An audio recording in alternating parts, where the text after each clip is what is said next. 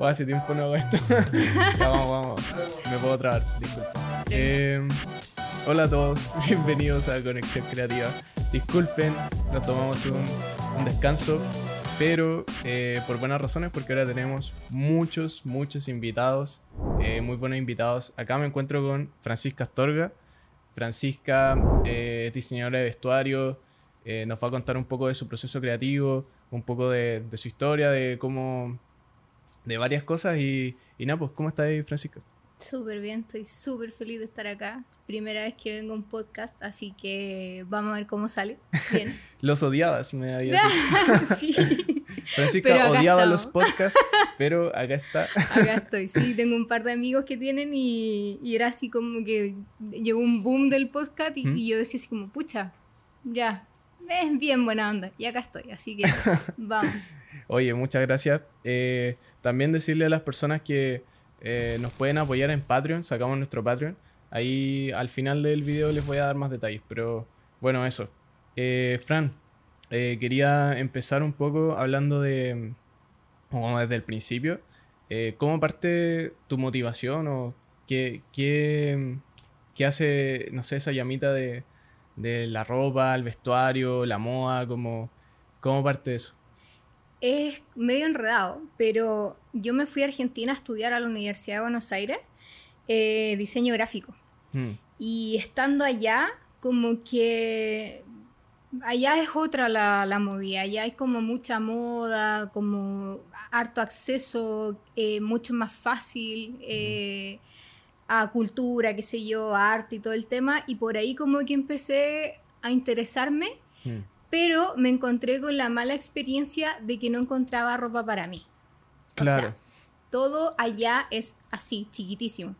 Entonces yo como que tenía que volver a Chile a comprar ropa y, era como súper desmotivante, ¿cachai? Porque mm. acá siempre estamos como un poquito más atrás en cuanto a tendencia y cosas así. Mm. Entonces llegaba acá, compraba cosas así como que no me gustaban, qué sé yo, las llevaba para allá y como que trataba de arreglarlas un poquito y todo el tema. Y allá dije, ¿sabéis qué? Filo, o sea, me voy a cambiar y me cambié a diseño de indumentaria, que se llama allá. Y mm, por cosa de la vida no lo pude terminar y me vine para acá, me tuve que devolver. Y acá dije, ¿sabéis qué? No tengo ganas como de entrar a la universidad y estar como cuatro años de nuevo, así partiendo de cero y todo el tema aquí baja. Eh, y busqué talleres. Hice un taller de corte y confección súper corto, que fue pésima experiencia, así muy mala. Pucha. Eh, y luego un día fui a una muestra allá en Provi, donde estaba Ignacio Lechuga. Ya. Y era una exposición así bacán de todo el arte de la sastrería y todo el tema. Y fue como, oh, yo necesito estudiar con él, así lo amo. Sastrería es como de los trajes, como claro. ya, Claro. La diferencia, me desvío un poquito de la diferencia entre sastre y diseñador de moda y todo el tema, es que el sastre es un oficio. Hmm. Entonces, el oficio tú lo puedes aprender desde que tenéis tres años y desde que podáis tengáis uso de razón. En cambio, la diseño es una carrera universitaria. Sí. 100%, ¿cachai? Entonces dije, pucha, ya, esta es mi opción. Sé que la sastrería es un tema ultra tradicional, ultra largo, ¿cachai? O sea, para que alguien se considere sastre, tiene que tener al menos una experiencia de 8 a 10 años, recién. Entonces yo no ocupo el título de sastre todavía. O sea, ya, me falta muchísimo. Así que ahí partí con Ignacio, eh, así fue una experiencia increíble desde el minuto uno, o sea, yo me odiaba, onda, así no sé nada, voy a morir acá, voy a explotar, eh, pero me enseñó mucho, me enseñó paciencia, me enseñó a volver a intentar, a que hay que descoser mucho, hay que volver a desarmar y armar. ¿Cuál, fue esa diferencia entre tu primer acercamiento, que fue de corte y confección? que me dijiste que fue súper mala en comparación a la siguiente, como qué cosas tenía la otra que tú dijiste hoy, me siento mejor acá. Eh, pucha, lo primero fue que en el primer caso tenía un profe que no nos dejaba hacer casi nada. Entonces, era como tan desesperado y tan acelerado que pescaba las cosas y las hacía, las terminaba haciendo él, ¿cachai? Así como, ya pasa, yo, yo lo Claro, hago. no, eso está mal, y, y lo cosía él. Y no aprendías. Y claro, terminé como. Fueron como cuatro meses, si mal recuerdo. eh, y terminé a- aprendiendo a hacer polerones así como a la rápida, que es lo mínimo, ¿cachai? Es como Claro. la base. Entonces, cuando entré donde Ignacio, dije: wow, no sé nada. No sé nada, si estoy literal en pelota. Brígido. Entonces, claro, eh, él es súper metódico y es como que no, te moviste un milímetro de nuevo. No, te es como un- una prueba a tu frustración, a la paciencia eh, y al amor al, al oficio de verdad. Claro. Heavy. Así que, Mm. no, bien. Brígido, entonces, eh, pudiste como aprender también como a equivocarte y a tener como esa... Siento que también uno cuando aprende algo tiene como perder el miedo a equivocarse. Claro. Porque te vaya a equivocar mucho, en especial como en un oficio, en especial como, weón, tenéis que hacerlo hasta que entiendes los errores y como de ahí como que, ¿cachai? Ah, por eso no me salía. Tal cual, hay una curva de aprendizaje Mm, súper grande. Y a mí me pasa, por ejemplo, eh, yo, yo tengo TDA, que es déficit de atención. ¿Mm? Entonces, para mí el span de interés es súper corto. Claro. He pasado por- en mi vida por muchas cosas, muchos hobbies, mucha, de todo, ¿cachai? Eh, y cuando me empiezo a equivocar y las cosas no me empiezan a resultar, abandono. Claro. ¿Cachai? Entonces siempre he sido así como la cabra chica que no termina la- los cursos, que pierde el interés rápido, ¿cachai? Entonces esta ha sido como la única cosa en mi vida que ha sido así como, no, yo lo voy a lograr, ¿cachai? Eh, entonces es distinto, eh, es como que tenéis que amarlo mucho, de verdad, así, Mm. te, te tiene que gustar demasiado porque la vaya, la vaya a cagar. Claro. Y la vaya a cagar mucho, ¿cachai? Y la mayoría del- de las personas es como que tienen el mismo miedo de pescar la tela, cortarla y empezar a cagarla, Claro. ¿cachai? Entonces eh, es heavy, pero ahí tenéis que darle nomás. Sí, sí, de todas maneras. Ahora, eh, que claro, estáis haciendo prendas, estáis como constantemente trabajando. eh, ¿Cómo hay encontrado, no sé, como, me imagino que hay varios, pero como tu estilo? Como decir, Uf. como, ¿cómo ¿cómo se ha ido moldeando eso, construyendo tu estilo? Sí, es Mm. complicado porque yo no, no soy diseñadora, ¿cachai? Claro. Eh, entonces, como que todo el tema así como de la voladura, de- del arte y toda la cuestión a mí no se me da, ¿cachai? Yo sirvo para construir las cosas, ¿cachai? Entonces ha sido difícil porque prácticamente está todo dicho en la sastrería. ¿Cachai? Lo, Mm. lo que hacen los sastres es que el arte que tienen ellos es poder hacer que tu cuerpo eh, esté bien vestido como debe estar vestido, ¿cachai? Eh, que te quede todo perfecto y todo el tema. Entonces no hay como mucho, mucho espacio para la innovación.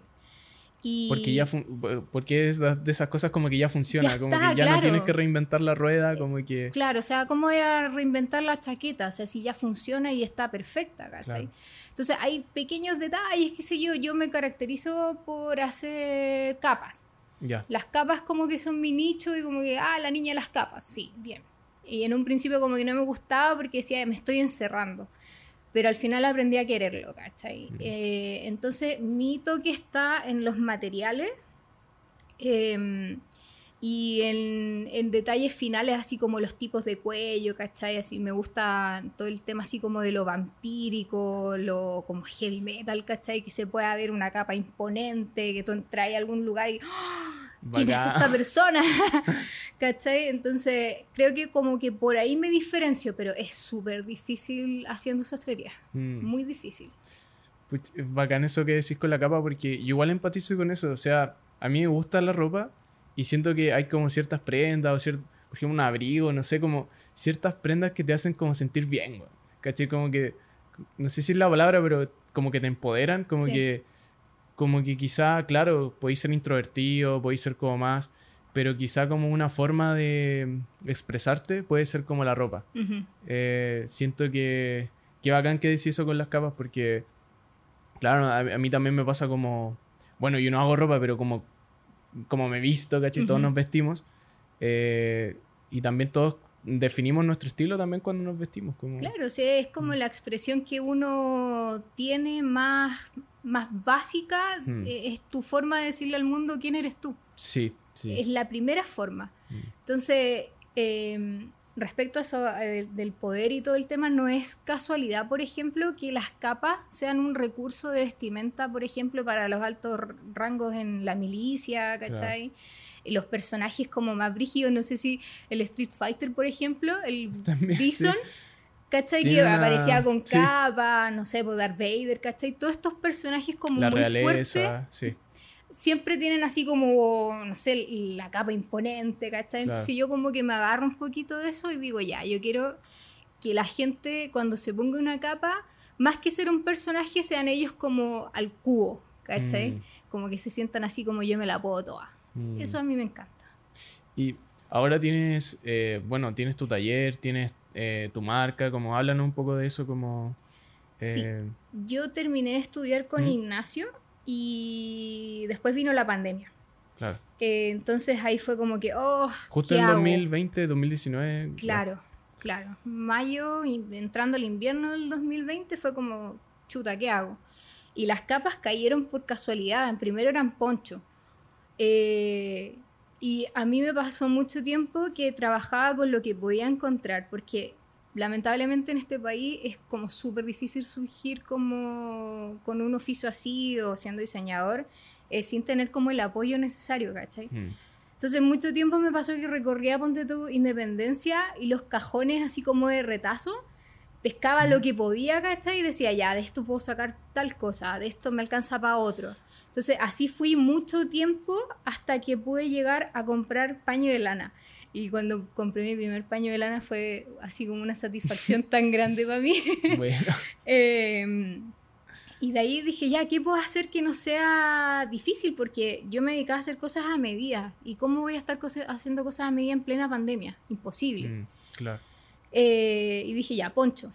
El poncho es una cuestión que cae nomás, capas que caen hasta estándar, talla estándar. Tal cual.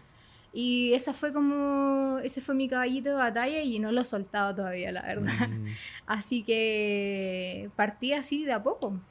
¿Y cómo encontraste esas personas que, no sé, cómo te abriste quizás redes sociales? ¿Cómo, cómo fuiste como encontrando tu nicho? Porque igual las capas son un nicho. O sea, de las vestimentas, sí, o sea, quizás hay, hay muchas marcas de, de, de poleras de, con diseño gráfico, también de polerones. Pero claro, las capas son como más un nicho, yo diría. Mm. Como cómo encontraste a tu audiencia, como, no sé si audiencia, pero a la gente que te compra, claro. Sí, yo creo que, a ver, eh, traté de buscar lo que no se estaba haciendo. Mm. Siento que la capa es un poco como el sombrero, ¿cachai? Que es como un ítem que está así como súper por allá, por el fondo, ¿cachai? Entonces dije ya, las capas no se están haciendo, los ponchos no se están haciendo, hay que atacar por acá. Y empecé de a poco, empecé con amigos, familiares y empecé con el boca en boca y ahí empezaron a llegar y bueno, luego Instagram como que me atreví, dije ya me voy a lanzar a trabajar con gente que no conozco mm. eh, y ahí nada, aquí estoy, fue como súper orgánica la, la, cuestión, de verdad. Puta, genial, genial. Eh, me pasa que me acuerda y va a sonar brígido, pero igual me acuerda esto como el caso de, de Amazon. ¿Mm? Eh, porque eh, el Jeff Bezos decía ya, uno no tiene como que va a ser imposible como, no sé, recrear un Walmart. O porque es súper difícil. Pero él lo que hizo fue, voy a vender libros. Porque no hay muchos libros online y voy a vender libros. Y dominó ese nicho y después se expandió un poco y, y amplió sus productos. Y después amplió sus productos, amplió sus productos. En ese caso, eh, tú y ahora estáis con los ponchos y es tu nicho, pero ¿te gustaría como expandirte a otras cosas como...? Sí, obvio, o sea, lo mismo, em, a ver, lo mío creo que va netamente por el lado de la sastrería masculina. Ya. Me gusta quitarle un poquito el apellido masculino, ¿cachai? Mm. Como que siempre trato de decir yo hago ropa. No hago ropa de mujer, no hago ropa de hombre, hago ropa. Eh, entonces, claro, me gustaría mantener mi caballito de batalla, como te digo, pero abrirme también a pantalones, chaquetas, así como que vestirte así completa, completamente, ¿cachai? Pero eso ya requiere mucha más experiencia, requiere más manos. Sí. Y, es, ese es otro level, ¿cachai? Que yo todavía estoy ahí como que, ah, recién arañando, ¿cachai? Pero sí, totalmente. Ahora tú eres como la única persona en, eh, o tenéis más ayudantes, o eres tú solamente redes sociales, tú como tú haces todo. Yo soy todo. Ya. Pero tengo una persona que ha sido así como un regalo del cielo, eh, que también la conocí en el taller. Y ella es como, me está ayudando en este minuto a hacer como las terminaciones más finas, como está atacando más el tema de los vestones y cosas así. Y eso me ha ayudado mucho a mí a poder seguir como experimentando con distintos modelos, qué sé yo.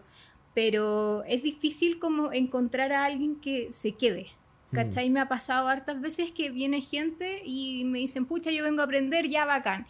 Eh, yo soy como, trato de ser súper así con todo lo que sé, ¿cachai? Mm. Porque sé lo que cuesta. Es mucho. Entonces, eh, trato de enseñar todo lo que yo sé, pongo mi libro a disposición, llévatelo, fotocopia, lo da lo mismo, pero esas personas se van. Mm. Entonces yo sigo como la única constancia dentro de la marca y ahora espero que, eh, bueno, esta persona le dije que no me podía abandonar. Eh, y con ella vamos a empezar a, armar otras cosas, a buscar otras personas, qué sé yo. La idea es armar equipo, porque las dos solas no damos abasto. O sea, es imposible. De todas maneras, sí, sí, empatizo harto con eso. O sea, las ideas que he tenido como últimamente, como no las, eh, no las podría haber hecho solo, siento que como, como colaborar con la gente correcta como que te lleva como a lugares donde quizá tú solo o esa persona como que no podían llegar pero como ustedes juntos como que se potencian y, llegan a esos lugares. Como, sí, y tú mm. cachai al tiro ese tipo de persona porque es lo mismo que decís tú, empezáis como a subir escalones. Sí, eh, Y decías, estoy atacando otras cosas que antes no podía, estoy dándome gustitos, ¿cachai? Experimentando. Y no te tiran para atrás, ¿cachai? Entonces esas personas son súper difíciles de encontrar. Mm. Heavy. Sí, o sea, una vez encuentren a alguien así como que de verdad que no lo no lo suelten y de hecho cuiden esa relación porque es como, bueno, es muy difícil encontrar. También yo diría que, no sé si acá como en Latinoamérica o Chile, una vez dije este comentario y me decían, no, pero es en toda Latinoamérica. Pero yo siento que igual, no sé, a veces los chilenos, claro, nos tiramos un poco para abajo mm. y, es como un poco, oh, él está surgiendo y es como, en vez de decir como, ya, bacán, o tirarlo para arriba, es como, no, tirarlo para abajo. Sí. Entonces, como encontrar a personas que no te tienen para abajo y que también, no solo eso, sino que de hecho te apoyen eh, con tiempo, recursos, lo que sea. Claro. Como que encuentro que está muy bueno, está muy bueno como encontrar a alguien así.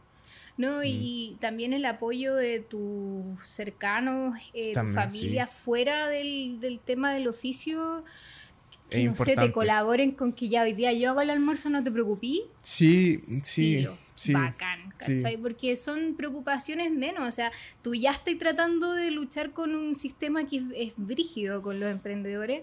Mm. Eh, para más encima tener preocupaciones como súper mundanas y todo el tema, al final esas preocupaciones te terminan consumiendo, ¿cachai? Mm. Entonces, no, tenéis que. Encontraste con quién, quédate ahí y dale así. Y hay muchos tipos de colaboraciones, como tú lo decís, como. Mm. Eh, que te, no sé, que tu pareja no sé, te, espere con comida o, como que se colaboren en eso o tú la podías ayudar en esto otro. Claro, como que siento que varias cosas sí son colaboraciones y es como aprender, aprender a hacer las cosas como...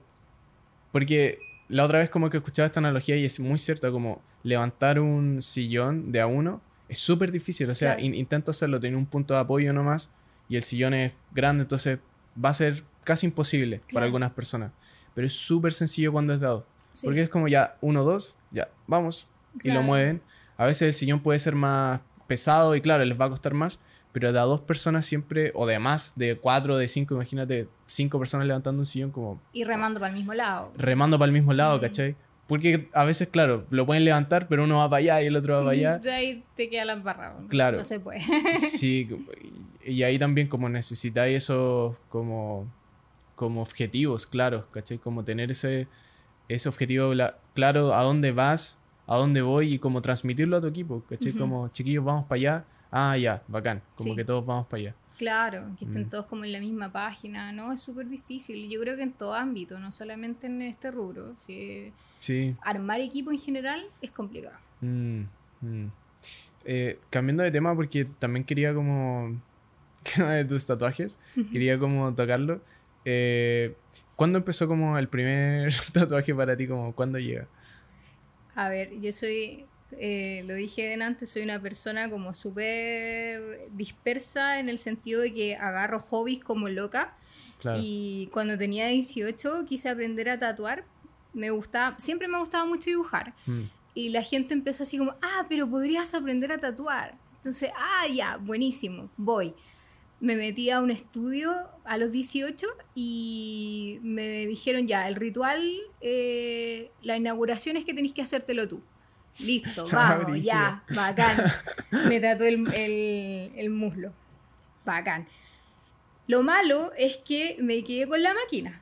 Y ahí como que empecé a rayarme, cosas así. Y llegó un minuto en que dije, no tengo que parar tengo que regalarla, venderla, cualquier cosa, pero no puedo más. O sea, ya mm. tengo que. Porque es súper adictivo. Se volvió muy adictivo. Demasiado. Porque es como que, ah, qué lindo, no sé, ya, qué sé yo, una rayita por acá, por allá, y termináis con todo el cuerpo así con garabatos, mm. ni siquiera es como algo bonito, ¿cachai? Mucha. Sí que tengo muchos que son así como medio, no sé, caneros les digo yo, pero no, bacán, me gusta Nene porque es como el sello, o sea, ya me gusta, qué sé yo, sacarme las la fotos de cerca, cosiendo, con la aguja y todo el tema y que se vea mi rosa, ¿cachai? Bueno, sí. Entonces es como que, ah, la Fran. La ya, no puedo como pasar, no, no puedo esconderme en ninguna parte, ¿cachai? Esa te iba a decir como ya no puedes tener como un trabajo normal. No, sí, me puedo poner peluca, lo que sea, pero no, sí, cagué. A veces, claro, es como, he pensado hacerme un face tattoo. Como, ya tengo que ser artista, así como... Claro, sí, o sea, ya no podría ir a golpear la puerta al centro de alguna oficina y decir, ayúdeme, ¿cachai? ¿Cachai? Como... Pero eso igual es como ya puede ser como arriesgado, pero al mismo tiempo es como, weón, es como... Es motivacional. Es muy motivacional porque tenéis como un... ¿Cachai? Lo veí y decís, weón, ya, tengo que hacerlo, ¿cachai? Tengo que levantarme hoy, tengo que hacer esto. Es un compromiso súper grande, porque es como... Mm. Eh, eh, adoptaste una, una, identidad, ¿cachai? Un personaje. Mm. Entonces, ya, te quedáis con ese personaje. Yo cuando me hice este dije, ya, estoy segura, eh, me voy a dedicar a esto toda mi mm. vida, o sea, no voy a tener un trabajo formal, como que me estoy condenando yo misma, ¿cachai? Mm. Y fue como, ya, sí, no, vamos, vamos. Mm. Y puede ser una condena o una bendición, porque puede ser como, porque ¿cuál es la otra opción? La otra opción es quizá ya tener una pega más regular, ¿cachai? Una y sí tiene sus beneficios, ¿cachai? Claro. Eh, tiene sus beneficios que a veces son súper atractivos, eh, como por ejemplo, no sé, pues un sueldo fijo. La estabilidad. Eh, aguinaldos, bueno, como eh, mucha estabilidad, como muchas cosas que la gente más independiente no tiene. Claro. Pero también, claro, o sea, el mundo de ser independiente, como, bueno, navegar en tu barco, así como los mares y todo, como que igual es brígido, o sea, como que yo prefiero ese camino, como un camino más como de mis proyectos, de mis cosas, me imagino, claro, tú también lo estás haciendo. Claro, o sea, el, el concepto de ser el capitán de tu propio barco es mm. súper atractivo, eh, pero tenéis que tener en cuenta que es mucho más difícil. O sea, tenéis que ser, al final, si tú comís a final de mes y llegáis con las cuentas y todo, es completamente responsabilidad tuya, ¿cachai? No es como un trabajo fijo que este mes decís, ya, sabes que estoy medio cansado, no voy a rendir tanto, pero me va a llegar el sueldo igual. Eso, weón. Eso, la cago, sí. Es, heavy, entonces mm. estáis dependiendo pero completamente y 100% de todas tus decisiones y eso es súper aterrador. Mm. Entonces, casarse con una cosa así como tan básica, con un tatuaje en la mano, es como decir, ya, loco, yo agarro este barco y este barco es mío y yo voy a tomar todas las decisiones, pero de repente en los minutos oscuros decís cresta. Y si mm. vuelvo al sistema laboral de 9 a 5, ¿cachai? Claro, de 9 a 5, claro. Pero ya esté cagado. a menos que tengáis así como un, una bodega de maquillaje, ¿cachai? Para tapártelo todos los días, que yo conozco gente que lo hace. Hay gente que lo hace, sí. Hay gente que lo tiene que hacer. No, claro. qué agotador. Hay gente que lo tiene que hacer porque igual sería ideal que las normas laborales o como la sociedad como que avanzara a un punto en el que, bueno, da lo mismo, ¿cachai? Como que tú no vas a ser mejor trabajador o peor, si tienes un tatuaje o no, y si trabajáis, no sé, en una empresa en la que, por ejemplo, ya imagínate, no sé, yo trabajando con una empresa y, pero no pudiera subirme, no pudiera hacer esto porque tengo un tatuaje acá, ¿cachai? Entonces como, o maquillarme acá, como, sí, siento que debemos como avanzar ese punto en el que, puta, esas weas no importan, como, de verdad que no. Sí, mm. de hecho, creo que hay, no sé si es Inglaterra la que tiene como estas políticas de no discriminación, donde veis como guardias de metro con, con moicano y cosas así. Así debería ser, mm. porque tus conocimientos y competencias no tienen nada que ver con la forma en la que tú te veís, ¿cachai? Mm. Y no solamente decisiones estéticas, sino que también... Eh, no sé, eh, problemas físicos, qué sé yo. De todas maneras, De todas maneras, ¿cachai? como nos falta demasiado como país en ese sentido, siento yo. Y, esta sociedad es súper castigadora con eso. Mm. Entonces, no, heavy. Es completamente un casorio casi con el tatuaje. Mm. Es castigadora, es profundo lo que decís, porque claro, como que castiga a los diferentes, o castiga como... Y premia mucho, o sea, no es que lo premie, pero la corriente va para allá, entonces mm. como que es súper fácil navegar esa corriente. Como que igual es súper fácil, claro, como el trabajar en un trabajo de 9-5 como tú decís, ¿cachai? Como que, porque hay muchos. y si elegís como ciertas carreras que, carreras que sí vaya a tener trabajo al tiro, ¿cachai? Son...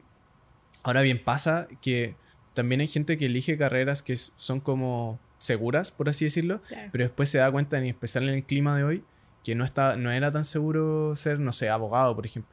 Que igual ahora está súper saturado o hay carreras que se están saturando mucho que eran de las carreras seguras. Yo creo que está pasando eso ahora como que la gente y las universidades como que hay un, hay un cambio brígido que no sabemos a dónde vamos, ¿cachai? Porque hay carreras que se están desarrollando hoy día, ¿cachai? Carreras nuevas que vamos a necesitar para el futuro que la gente no sabe. Sí. Y la gente se está enojando también y está bien, siento yo que la gente se enoje porque a nadie yo creo que le gusta pagar millones de millones y quedar endeudado y salir. A nadie. Y no, encontrar pega, ¿cachai? O sea, qué cosa más frustrante, ¿no? Imagínate haber tomado esa ruta. Bueno, yo tengo una amiga, y no sé si ella lo tomó por ya un trabajo más seguro, sino que realmente le apasionaba la agronomía. Y ella me dijo, eh, me estaba diciendo, JP, estuve un año sin pega. Y ella igual salió de la católica con buenas notas. Claro pero no encontraba pega. Y enviaba su CV, hablaba con empresas, como nadie la contrataba. Eh, la terminaron contratando por un pituto de un profil, pero al final, eh, eso caché como... Ella es una de miles de miles que salieron y miles que van saliendo todavía. Claro, y, me imagino, yo ahora estoy súper feliz por ella y de hecho cuando, cuando me dijo eso, eh, nos juntábamos, ¿cachai? Me dijo, weón, por fin tengo pega, por fin, JP, como que estoy parte de este sistema y, la, y me pagan bien y la weá, y es como, weón, bacán. Porque también pasa eso, o sea, si no tenéis pega, como que no te sentís parte de la sociedad, weón. Sí. ¿Cachai? Como que te sentís desplazado. El, logro está como muy marcado, o sea, el título, la casa, el auto, la familia. Sí. Listo. Y si no tenías esas cosas, de repente te cuestionás y ¿cachai? Weón, Totalmente. Es súper, súper fome. Yo tengo un amigo que estudió criminología, eh, te estoy hablando de 10 años atrás, y esa carrera es como que no existe. Y no, nadie sabe por qué en su minuto todo en las universidades si no se puede, ¿cachai? Entonces, claro, toda la gente que trabaja en criminología se forma, no sé, en la PDI, en, como en los canales formales. Eh, y solamente ahí. Entonces, ¿cómo así es perder a todos estos cabros eh, una cantidad gigante de plata, ¿cachai? Y después los tiráis al vacío y mm. no, no tenéis futuro. Es mm. horrible, mm. es horrible. pasa mucho en las universidades como esos profes que, claro, tienen pega y, por ejemplo, te enseñan clases. La, otra vez me pasaba que conocí a estas chicas que son diseñadoras industriales y y nos contaba la historia de que el último día ellas tenían como una, o sea, una clase que se llamaba como, eh, eh, como del mundo laboral, algo así. Y la daba un ingeniero comercial. Y la cosa es que el ingeniero comercial, el último día de clases, ellas iban a titular ya, pero el último día de clases como que el bueno empezó como a hablar como y les decía, usted, nadie de ustedes va a tener pega. Como que todos ustedes van a ser desempleados, como que si hubiesen querido como hacer algo, como hubiesen estudiado la carrera que yo estudié. Ay, no. Weón, y lo hizo mierda, ¿cachai? Igual las chiquillas le dijeron, weón, antes de la chat, como, ¿qué te pasa? como ¿Cuál es tu problema? Sí. Bájate el pony. Totalmente.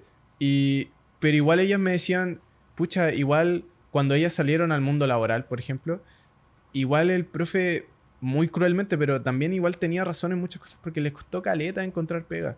Les costó mucho, mucho encontrar una pega que, como tú decías, esas carreras que a veces como que no hay el mundo laboral para eso y los profes o la institución debiese hacerse igual responsable como, ¿sabéis que no podemos tener tantos alumnos como, no podemos aceptar tantos alumnos de esta carrera porque no hay campo laboral para eso? Tal cual. Pero la U dicen ya, tenemos que ganar plata igual. Sí, pues no, vengan todos, vengan todos, ya veremos. Pues, pero bueno, salimos de este año, por ejemplo, no sé, 500 mil cabro chico con el mismo título y dónde están esos mil puestos de trabajo. Mm. Y encima, ¿qué es lo que decías tú? Te tratan pésimo. Sí, Te tratan pésimo. Yo me acuerdo, tuve un profesor que en una entrega me rompió la maqueta en la cara. Y como que yo cuando decía, ¿qué cátedra te tocó? Y era como que me tocó tal. Oh, no, es el peor y todo el tema. Y es como ese, ese como aire de Dios que tienen. O sea, te estoy pagando estoy en duda y encima me generé un estrés gigante. no, qué terrible. no, pésimo por todos lados. No, mal, mal, mal. Eh, totalmente, claro, está, está ahí como... Y, y, esos profes, claro, uno dice, ya, pero por ejemplo, mis profes son exitosos, pero hay muchos profes que ganan plata y están... Porque son profes nomás, ¿cachai? Sí. Pero no es porque sean... Están ejerciendo. Eso, ¿cachai? Hay muchos profes que, claro, les va bien, porque igual casi la mayoría de las universidades en Chile son bien caras, ¿cachai? Y les pagan, ya bueno, quizá también hay un debate de eso, y quizá hay profes que no les pagan bien en la universidad. Yo vengo del caso de, claro, había en mi escuela de cine como, sí, habían ciertos problemas como de pago ahí, pero... Y, y también habían profes, yo creo que, por ejemplo, la carrera cine, por ejemplo, imaginen buen cine como tenéis que tener mucha audacia para querer, una, estudiar cine, claro. una acá en Chile, y una, los profes siento que no se sigan responsables, y yo lo sabía, ¿cachai? Habíamos amigos que, o sea, varias personas igual como que sabíamos ya, bueno, probablemente nos va a costar mucho encontrar como una pega, pero no se habla mucho de eso y, y nos hacen clases de ya analizamos una película, no sé, de eh, David Lynch y estamos viendo como David Lynch, como el one que tiene un presupuesto de 30 millones de dólares, pero nosotros estamos acá como y analizando su película y los profes dicen ser responsables de la weá, como cabros, lo más probable es que no, no puedan hacer eso de una, ¿cachai? Y de qué manera pueden como, no sé, subsistir o como encontrar pegas que sí les proporcionen lucas cuando salgan a este mundo laboral, ¿cachai? Porque muchos profes como que están en esa ola de ya, postulen a fondos, postulen a fondos, postulen a fondos. Pero, bueno, postulan 10.000 personas a un fondo, ¿cachai? Es como una lotería, como que llega a ser una lotería. Totalmente. Mm. Esa es como la crítica grande que tengo yo en contra de las universidades y por eso rescato tanto los oficios, o sea, no solamente la mm, sastrería, eh, no sé, el panadero, carpintería, carpintería todo eso eh, siempre te va a dar Mm. Quizás no vaya a poder vivir una vida así completamente de lujo y todo el tema, pero se vio ahora en la pandemia que toda la gente recurrió a hacer pan, a hacer tortas, a hacer eh, armar sus talleres de carpintería, ¿cachai? Entonces, como que démosle un poquito de amor a ese tipo de cosas, no solamente al cartón, ¿cachai? Si el cartón ya es bacán y te sirve y todo el tema es como un sustento, pero al final hay mucha gente que sale también sin saber realmente nada, ¿cachai? Mm como que, no sé, pues las chicas que salen de diseño de moda no saben coser. Hay muchas mm. chicas que no saben coser y es como que tú decís, ¿cómo vas a diseñar? Eh, es como diseñar un, edificio, ¿cachai? Sin saber armar las bases. O sea, tú vas a armar un edificio con plumaví, no, se te va a volar, se te va a caer. Entonces, eh, no sé, no, quiero llamarlo estafa, pero es como eh, como que te piden mucho a cambio de muy poco, digámoslo así. Mm. ¿Cachai? Entonces, pucha, no sé, podémosle más cariño al oficio, recuperemos esas cosas, ¿cachai? O sea, aprendamos, eh, mm. qué sé yo, no sé, volvamos como a, la raíz de las cosas, ¿cachai? Mm. Que es como saber un poquito de todo, pienso yo. la raíz de las cosas, que básicamente lo que tú decís, ¿cachai? Todas esas profesiones, todos necesitamos comer. Igual eh, se podría decir sastrería, bueno, un oficio, todos necesitamos vestirnos también. Claro. Eh, es ilegal como estar como en la calle sí, salir así. Eh, hay cierto, las artes, claro, las artes son un placer y un lujo también poder como estudiar artes, ¿cachai? Como hacer música.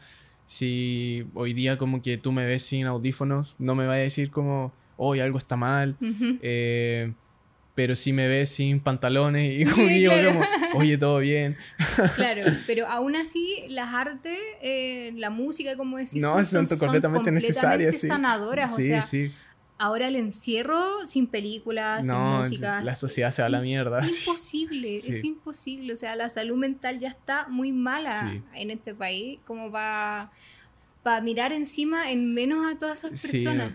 Y quiero clarificarlo, o sea, no estoy como diciendo ya la arte de lado, sino que las artes de hecho como que nos ayudan a todos a, como tú decís, tener esa paz, como tener ese centro. O sea, yo sé que, eh, no sé, ¿cachai? Como si así una película ya no vaya a salvar vidas, pero en bola sí, weón. En bola se inspiráis vida, o en bola, ¿cachai? Como que eh, siento que, claro, o sea... Quizás incluí justo el mensaje que la persona en ese minuto necesitaba para decir, ¿sabes qué? Voy a seguir. Mm, y bacán, filo, o sea, mm. es una persona, pero es una persona es un mundo.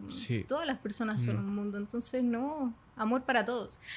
de, de, todas maneras. Eh, siento, sí, siento que estar como en ese mundo, ahora por ejemplo, yo no estoy haciendo como se supone, yo, no estoy haciendo películas ni me encantaría.